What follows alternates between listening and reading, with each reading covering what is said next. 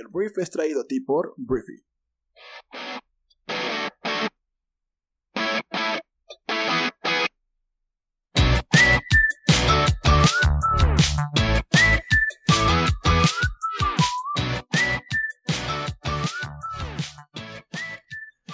Muy buenos días, Briefers. Bienvenidos a esto que es el Brief, el podcast en el cual puedes informarte con las noticias más importantes del mundo en cuestión de unos cuantos minutos. Yo soy Arturo Salazar, tu anfitrión y uno de los fundadores de Briefy, la plataforma que comparte contigo conocimientos, ideas e inspiración para que construyas la mejor versión de ti. Gracias, gracias por. Eh, hubo una demanda un poco fuerte el fin de semana de personas que solicitaban una cuenta durante 30 días. Discúlpanos si tardamos un poco en enviarte tus credenciales, pero eh, pues se nos juntó la chamba. Y además el fin de semana, y además el Día de las Madres, ¿no? Entonces, este, pero bueno, em, si no sabes de qué estoy hablando, tienes la posibilidad de recibir una cuenta de nuestra plataforma durante 30 días. Lo que tienes que hacer es enviar un correo con tu nombre y tu mail al correo hola.briefy.com y te enviaremos una eh, cuenta completamente activada. Entonces, bueno, primero que nada, eh, pues felicidades a las madres por su día el día de ayer, todas las madres que, que pues están en esta audiencia y las que no, pues también, ¿no? Espero que hayan pasado un buen día, espero que hayan podido mantener la sana distancia en el caso de personas que pues no están viviendo con sus hijos o hijas. Y pues si pudiste pasar este día con tu madre, pues eres una persona muy afortunada. Entonces, pues bueno. Empecemos, empecemos con las noticias. Bienvenidos a este lunes 11 de mayo, en el que vamos a empezar hablando de Andrés Manuel López Obrador, el presidente de México, que pues el fin de semana dio una declaración que pues, reportó cuántos empleos hemos perdido a, pues, a causa del coronavirus, de la pandemia del COVID. Y bueno, en abril los números de empleo perdidos llegarán a 500 mil personas sin empleo, medio millón de personas. Pero dice Andrés Manuel que la cifra pudo haber sido más grande. Em, Andrés Manuel dijo que pensamos que en abril vamos a estar con menos 500 mil empleos. La verdad es que se pensaba que íbamos a caer más. ¿Qué nos ha ayudado? Lo que hemos venido haciendo, el apoyar a las pequeñas empresas y hacerlo lo más rápido posible. El gobierno federal, según Andrés Manuel, ha pues estado apoyando a las pequeñas empresas. Este, yo tengo, pues bueno, yo tengo mis dudas, pero esas son mías. Y también se reportó que 235 mil microempresarios ya recibieron un crédito de 25 mil pesos. Son fondos ya pues, repartidos por 5.876 millones de pesos fue lo que reportó la secretaria de Economía, Graciela Márquez. Entonces, pues eso, ese tipo de medidas son las que, según Andrés Manuel, pues ha hecho que no perdamos tantos empleos. 500 mil nada más. Híjole. Pues bueno, vamos al siguiente tema. El tema de los empleos es algo que a nivel mundial está causando obviamente mucho ruido. En Estados Unidos, por ejemplo, pues está muy complicada la situación. El secretario del Tesoro, Steven Munchin, dijo el domingo que la impactante tasa de desempleo reportada el viernes, que ahorita te platico, por el gobierno de Estados Unidos en medio de la pandemia podría empeorar. Los números reportados van a empeorar probablemente antes de mejorar. Lo que reportó el Departamento del Trabajo es que la tasa de desempleo en Estados Unidos se elevó a 14.7% en abril. Esta cifra destrozó el récord posterior a la Segunda Guerra Mundial del 10.8% tocado en noviembre de 1982. Entonces, la Casa Blanca está debatiendo más medidas fiscales para aliviar los perjuicios provocados por la pandemia. No obstante, precisó que el gobierno federal no quiere rescatar a los estados que tuvieron una pobre gestión. Una pobre gestión.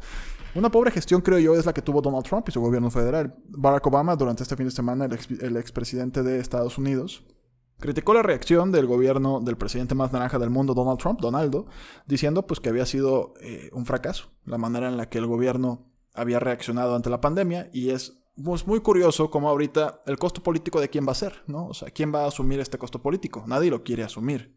Y ahora pues ya salió un jugador que es Steven Munchin a decir, bueno, pues ¿quién va a pagar esto?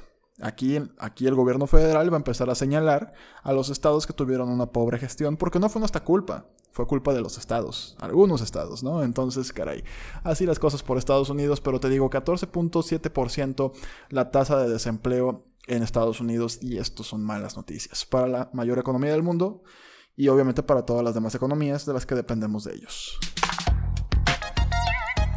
Hablemos del Papa Francisco porque el Papa pidió este domingo a los gobiernos de la Unión Europea que trabajen juntos para abordar las consecuencias económicas y sociales de la pandemia del coronavirus. En su bendición del día, el Papa señaló que han pasado 75 años desde que Europa inició el difícil proceso de reconciliación tras la Segunda Guerra Mundial. El proceso señaló impulsó tanto la integración europea como el largo periodo de estabilidad y paz del que nos beneficiamos hoy. El Papa pidió que el mismo espíritu que inspiró los esfuerzos de integración europeos no deje de inspirar a todos aquellos que tienen responsabilidad en la Unión Europea para afrontar la emergencia del coronavirus en un espíritu de armonía y colaboración. Entonces, bueno, es algo normal ya. El Papa durante su pontificado eh, ha instado a los países europeos a resistirse al nacionalismo y a hacer causa común en cuestiones como la inmigración. Entonces el Papa, pues eh, yo, yo respeto de las figuras eclesiásticas o religiosas a nivel global el papel político que juegan. O sea, yo respeto esa parte, sobre todo cuando, pues, no sé, el tema del Papa Francisco ha sido distinto al de tal vez el Papa Benedicto XVI, que, del que se ha hablado mucho, hicieron una película y, bueno, aquí hay, mucho, hay muchos comentarios al respecto.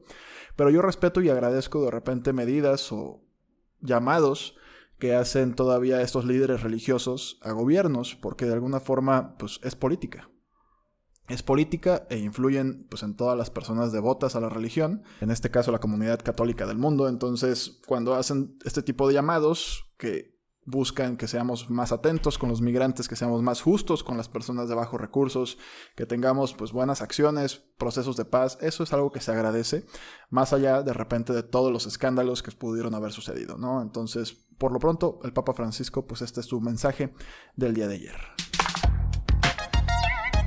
Hablamos de China porque en Wuhan, que es eh, pues el epicentro de la pandemia en China, hubo pues un infectado nuevo, lo cual ya estaba sucediendo muy poco. Em, en la central ciudad de China, que es la provincia de Hubei, Wuhan, el domingo se reportó su primer caso de coronavirus en un mes, según el último corte de la Comisión Nacional de Salud. De acuerdo al reporte de la dependencia, en las últimas 24 horas, que ahorita ya serían más o menos como 36, se informó de la infección de una persona de 89 años que se encuentra hospitalizado en calidad de grave. Sería también el primer caso local en la provincia en más de 30 días. Sumado a ello, este domingo se informó de otras 14 infecciones a nivel nacional. Entonces, ahorita lo que está viviendo diferentes países, y ahorita platicamos un poquito, por ejemplo, de Corea, es un rebote. O sea, tenía que volver a suceder. En todos los países al parecer va a haber un, regreso. En México se calcula que va a ser en octubre, cuando va a haber otro brote. Entonces, eh, por lo pronto China está ahorita en esa fase y esperemos que lo controlen relativamente rápido. Si queremos quedarnos un poquito más en China, eh, China hizo una declaración polémica este fin de semana con respecto a las acusaciones de Estados Unidos en contra o sobre el coronavirus ha sido un debate pues bastante álgido en el que pues Estados Unidos está intentando culpar a China por el manejo o la expansión global del coronavirus y pues el gobierno chino publicó el día de ayer un listado de afirmaciones que desmiente las acusaciones de Estados Unidos sobre la responsabilidad del país asiático en el origen y la propagación del COVID-19. Los 16 desmentidos inician con el señalamiento de que ningún patógeno tiene nacionalidad, al contrario de lo afirmado por el presidente estadounidense Donald Trump, que empezó a decirle el virus chino hace aproximadamente 20 días, empezó a usar esa palabra y pues obviamente todo el mundo estaba, pues güey, no es que sea un virus chino, o sea, viene originado en China, pero pues no puedes culpar a China en tus declaraciones. Me queda claro que es política, ¿no? Porque si te fijas, Donald Trump no ha acusado directamente a Xi Jinping, no se ha metido, no le, no le ha pisado los pies a nadie importante en China realmente. No se ha metido con nadie directamente. De hecho, el, viernes todavía declararon que iban a mantener el tratado que, comercial que habían ya, ya pactado en un intento de pues, que la economía se, se, restaure lo antes posible. Entonces Donald Trump está jugando nada más como impersonalmente, como que avienta la piedra y esconde la mano. Avienta la piedra y esconde la mano.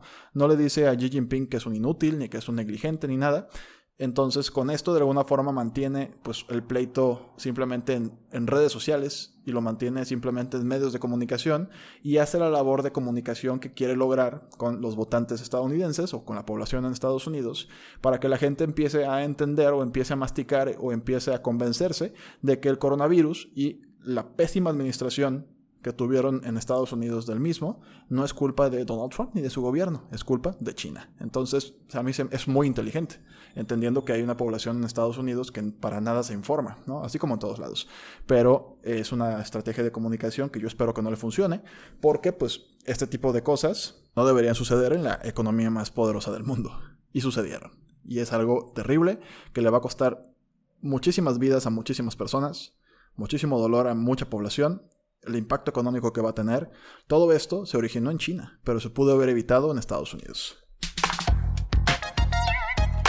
Voy a hablar de la Champions, de la Champions League, el torneo de clubes más importante del mundo, y al parecer la Champions va a volver eh, a la actividad con los partidos restantes de la fase de octavo de final el próximo 7 de agosto, fue lo que afirmó el sábado John Michael Aulas, presidente del equipo Lyon, que es un equipo francés. El partido contra la Juventus se confirma el 7 de agosto en Turín y a puerta cerrada, fue lo que dijo en entrevista con el canal RTL. La UEFA, que es el organizador de todo el torneo, no ha hecho un anuncio oficial al respecto. Los partidos de la Champions y de la Europa League fueron suspendidos de manera indefinida el pasado 13 de marzo, esto por la pandemia del coronavirus. Entonces, probablemente todavía pues sí nos falta todavía el anuncio oficial de la UEFA. El 7 de agosto podríamos ver otra vez la actividad en la Champions League. Hablemos de Europa, porque bueno, Boris Johnson, que es el primer ministro británico, instó a la población este domingo a mantenerse alerta ante los peligros del coronavirus mientras se preparaba para perfilar los planes para reducir gradualmente las medidas de confinamiento que han cerrado gran parte de la economía durante ya siete semanas. La decisión del gobierno de sustituir su distintivo eslogan Quédate en casa fue criticada por los partidos de la oposición que sostuvieron que mantente alerta es demasiado ambiguo. Y es lo que vamos a empezar a ver. Campañas de comunicación gubernamentales en todos los países del mundo, cambiando poco a poco el discurso para que la gente pues, ya puede salir, pero atente a estas medidas, atente a estas medidas, ¿no? Entonces, bueno, Reino Unido trae un problema fuerte todavía, todavía trae un problema, pues la mayor cantidad de personas fallecidas en, en, Europa, solamente por detrás a nivel global de Estados Unidos, pero ya van a empezar a cambiar, o sea, todo el discurso a algo, pues que ya no es quédate en casa, ya es mantente alerta. Suena una tontería, pero pues la gente lo escucha y la gente lo acata. Vámonos a hablar de eh, Italia, porque, bueno, Italia. Buenas noticias entre las malas noticias, ¿no? Italia reduce su número de fallecidos diarios a, nivel, a niveles de hace dos meses, lo cual te digo, tristemente la gente muere, pero va saliendo de la pandemia Italia, ¿no?